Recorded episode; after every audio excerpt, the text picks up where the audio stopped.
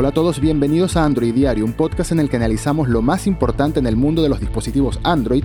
Y en este primer episodio, por supuesto que teníamos que coincidir con la primera gran feria de tecnología del año, el CES 2022, que casi no se lleva a cabo, o al menos de manera presencial, pero terminó convirtiéndose en un híbrido entre presentaciones en persona y presentaciones virtuales. Y en general nos dejó algunos teléfonos muy interesantes y algunos otros anuncios de tecnología que vienen en el futuro y que me parece muy prometedora. Y vamos a empezar hablando, por supuesto, del Samsung Galaxy S21 FE, que fue uno de los primeros teléfonos en ser mostrados esta semana del CES, sucesor del exitoso Galaxy S20 FE de 2020, y es básicamente la versión más accesible de la línea Galaxy S21 que llegó en el año 2021, pero este teléfono tardó un poquito más en llegar de lo que esperábamos. Se, se han escuchado rumores desde el mes de julio de 2021 y llegó en enero de 2022 curiosamente a pocas semanas de que se supone que se van a presentar los nuevos Galaxy S22. Así que hay que ver qué lugar va a ocupar en el catálogo de Samsung y cómo va a competir con otros precios, porque cuando llega una nueva generación, normalmente la generación anterior baja un poco de precio. Es decir, los S21 en este caso, cuando lleguen los S22. Pero vamos a hablar de las características que tiene el teléfono, del hardware. Su pantalla es de 6,4 pulgadas con una resolución de 2400 x 1080p, y 120 Hz, por supuesto, una tasa de refresco que ya esperamos ver como estándar en todos los teléfonos de gama alta, así este sea una especie de gama alta baja, por decirlo de algún modo. No es un flagship, básicamente. Su procesador es un Qualcomm Snapdragon 888 con GPU Adreno 660, o al menos en algunos territorios, porque en la mayoría del mundo, como en Latinoamérica, vamos a recibir la versión con el procesador Exynos 2100 de Samsung, que también son los procesadores que incluyen los originales Galaxy S21 del año pasado. Tiene un sistema de triple cámara con un sensor principal de 12 megapíxeles angular con estabilización óptica, acompañado de un sensor de ultra gran angular de 12 megapíxeles y un sensor de telefoto de 8 megapíxeles con zoom óptico de 3x. En comparación, el Galaxy S21 estándar tiene un sensor de 64 megapíxeles. Así que esta es una de esas reducciones de hardware, una de esos pequeños cambios que hacen entre la versión original de un S20 o S21 y la versión FE o Fan Edition para bajar su precio. Sin embargo, algo que mejora el Fan Edition en comparación al S21 original es en su cámara frontal, que tiene un sensor de 32 megapíxeles en comparación a los 10 megapíxeles del S21 del año pasado. Por último, su memoria RAM es de 6 o 8 GB, su almacenamiento es de 128 o 256 GB, no, esta vez no tiene soporte para tarjetas microSD, a diferencia del S20 FE que sí tenía. Su diseño es similar al S21, básicamente es idéntico, solo que incluye un poco más de plástico y más colores, y Samsung dice que tiene carga rápida de 25 vatios, igual que los S21, pero yo a estas alturas no llamaría carga rápida a los 25 vatios, aunque entiendo que Samsung tiene un tema con las baterías que va, con cuidado después de, bueno, después de cierto caso con cierto teléfono específicamente, pero ya, ya creo que es hora que vayan subiendo este límite porque incluso el S21 Ultra del año pasado tenía 25 vatios de carga rápida, ya honestamente para el año 2022, para el S22 espero al menos el doble, al menos 50 vatios en la carga. Ahora la gran pregunta, ¿cuál será su precio en Latinoamérica? Porque en Estados Unidos tiene un precio de 699 dólares y en Europa tiene 749 euros como precio. En Latinoamérica, bueno, dependiendo de cada país, en Argentina, por ejemplo, se espera que llegue a finales de enero y ahí será que nos enteremos cuánto va a costar y cuál va a ser la diferencia de precio que va a tener con el S21 estándar, que eso es lo más importante, ¿no? Y al momento de que llegue el S22, van a bajar de precio los S21.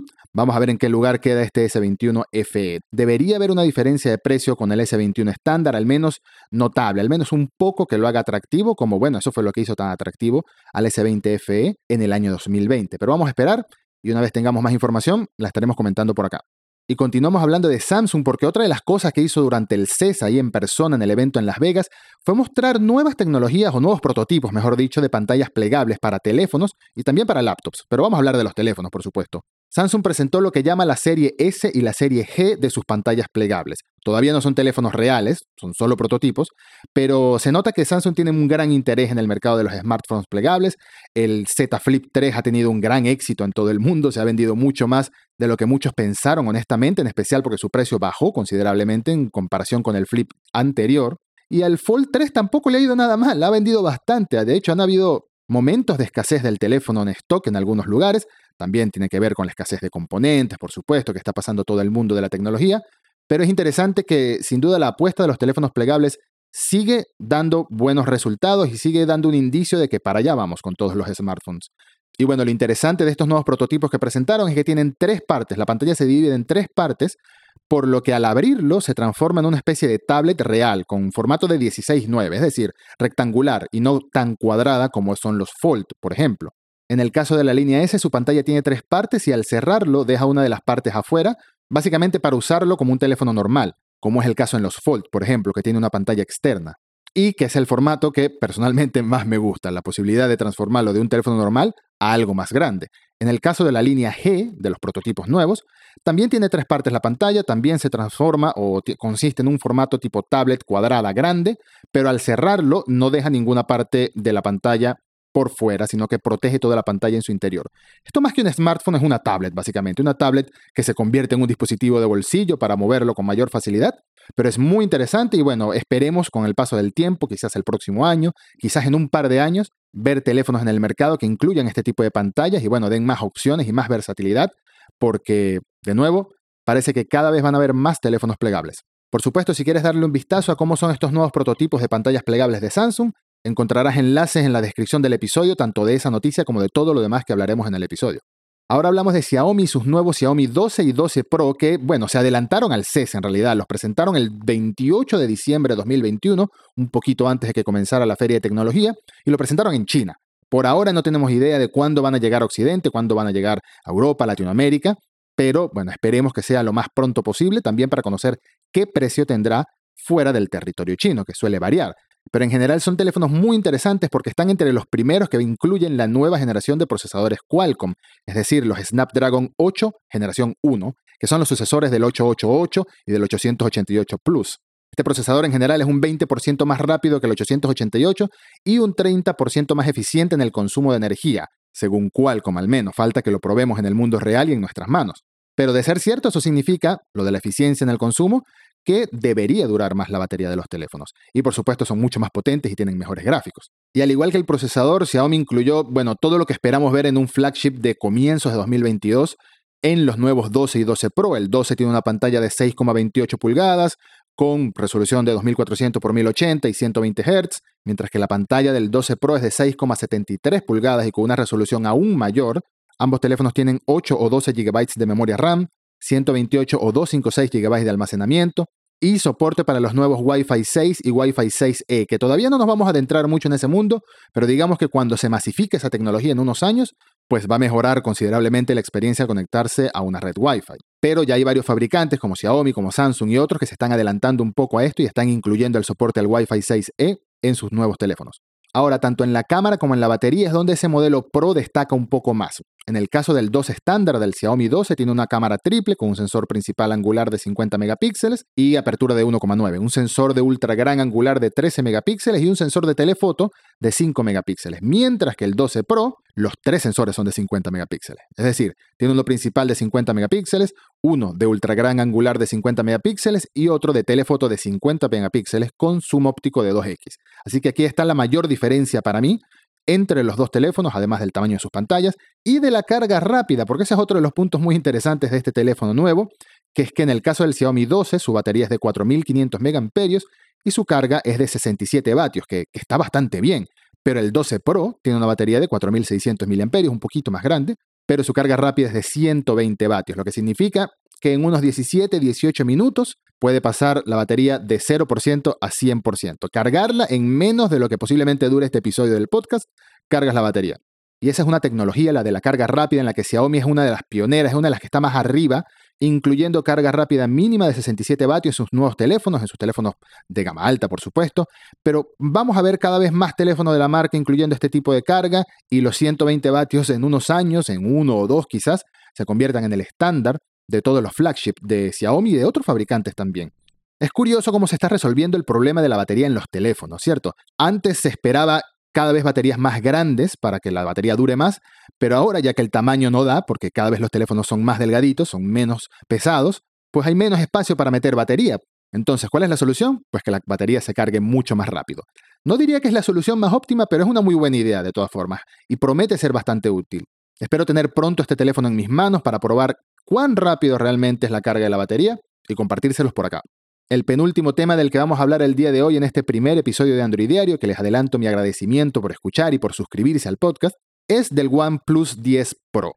Un teléfono que técnicamente no se ha presentado, se supone que la compañía lo presenta el 11 de enero la próxima semana, pero la misma compañía ya ha anunciado un montón de las características que tiene el teléfono. Y no estoy hablando de filtraciones o rumores o especulaciones No, estoy hablando de información oficial que compartió OnePlus en un mensaje bastante peculiar que dice, los números no importan sino la experiencia, así que bueno, así que están muchos de los números acá publicados. Y el OnePlus 10 Pro tiene el nuevo procesador Snapdragon 8 de generación 1 también, es otro de los teléfonos que va a tener este potente procesador y un sistema de triple cámara a cargo de la compañía sueca de fotografía Hasselblad, que es un sensor de 48 megapíxeles, un sensor de 50 megapíxeles que posiblemente sea el de ultra gran angular y uno de 8 megapíxeles que posiblemente sea el de telefoto. Digo posiblemente porque anunciaron los números, los megapíxeles, pero no dijeron cuál sensor era cuál.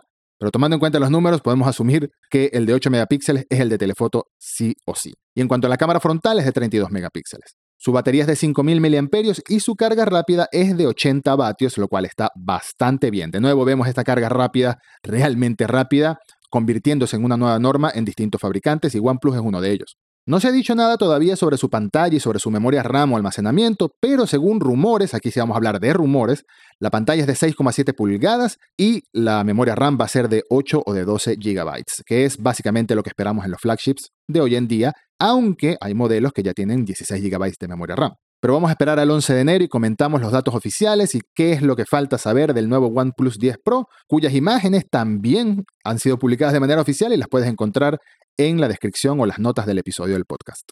Y por último, vamos a hablar de aplicaciones, específicamente de Instagram, que anunció algunos cambios muy interesantes y que de verdad muchos nos van a alegrar el día. Básicamente regresa el orden cronológico en las publicaciones del timeline, o al menos de forma opcional. Me explico, sabes que hoy en día entras a tu timeline y lo que ves es las fotos y los videos en el orden que Instagram le provoque mostrártelos, de las cuentas que sigues y de cuentas que no sigues, y de anuncios y de gente que no sabes ni quién es. Bueno, eso va a cambiar o al menos nos van a dar más opciones. Por ahora está en periodo de prueba, pero según Adam Mosseri, el jefe máximo de Instagram, esto va a llegar lo más pronto posible a todos los usuarios. Y el cambio consiste en que van a incluir tres timelines que podemos elegir dependiendo de lo que queramos ver. El primero se llama Home o Inicio, que es el que muestra una serie de publicaciones recomendadas y las publicaciones de los que seguimos y en el orden que le provoquen, básicamente igual que ahora, pero con un poquito más de énfasis en recomendarnos cuentas dependiendo de los gustos que tengamos. El segundo timeline es llamado favoritos, que, como su nombre lo indica, muestra las publicaciones de las cuentas que marques como favoritos. No está claro si no importa si las sigues o no, pero es probable que sea así, que puedas incluir ahí cuentas que no sigas junto con cuentas que sigas y te las va a mostrar sus publicaciones en orden cronológico. Y por último, el tercer modo de ver el timeline se llama following o siguiendo, que, como dice su nombre, muestra las publicaciones solo de las cuentas que sigues y en orden cronológico. Así que esta novedad va a llegar en algún momento próximamente a todos los usuarios de Instagram y por fin vamos a volver a ver las fotos y los videos de las cuentas que seguimos en el orden que son publicadas. Además, como un detalle adicional, Mosseri también dijo recientemente que Instagram el año 2022 va a hacer mucho énfasis en video, más de lo que ya ha hecho, y sobre todo en los reels, así que bueno, prepárense a ver muchos más reels que nunca. Y esto ha sido todo, nos escuchamos la próxima semana aquí en Android Diario. Este primer episodio espero que les haya gustado. Como mencioné, semana a semana vamos a estar hablando de lo más importante en el ecosistema Android. Vamos también a hacer reviews de dispositivos por acá, voy a recomendar aplicaciones, vamos a hablar con otros colegas, con expertos en tecnología. Así que espero que sigan el podcast, espero que se suscriban en Spotify o en Pocket Cast o en cualquier aplicación que usen para escuchar podcast. Y si pueden, les agradezco que se tomen unos segunditos de su tiempo en dejar una review positiva preferiblemente, bueno, si es negativa es negativa, que se le va a hacer, en Apple Podcast, en iTunes, para que lo posicione mejor y lo recomiende también. De nuevo, muchas gracias por el apoyo y por escuchar. Hasta el próximo episodio.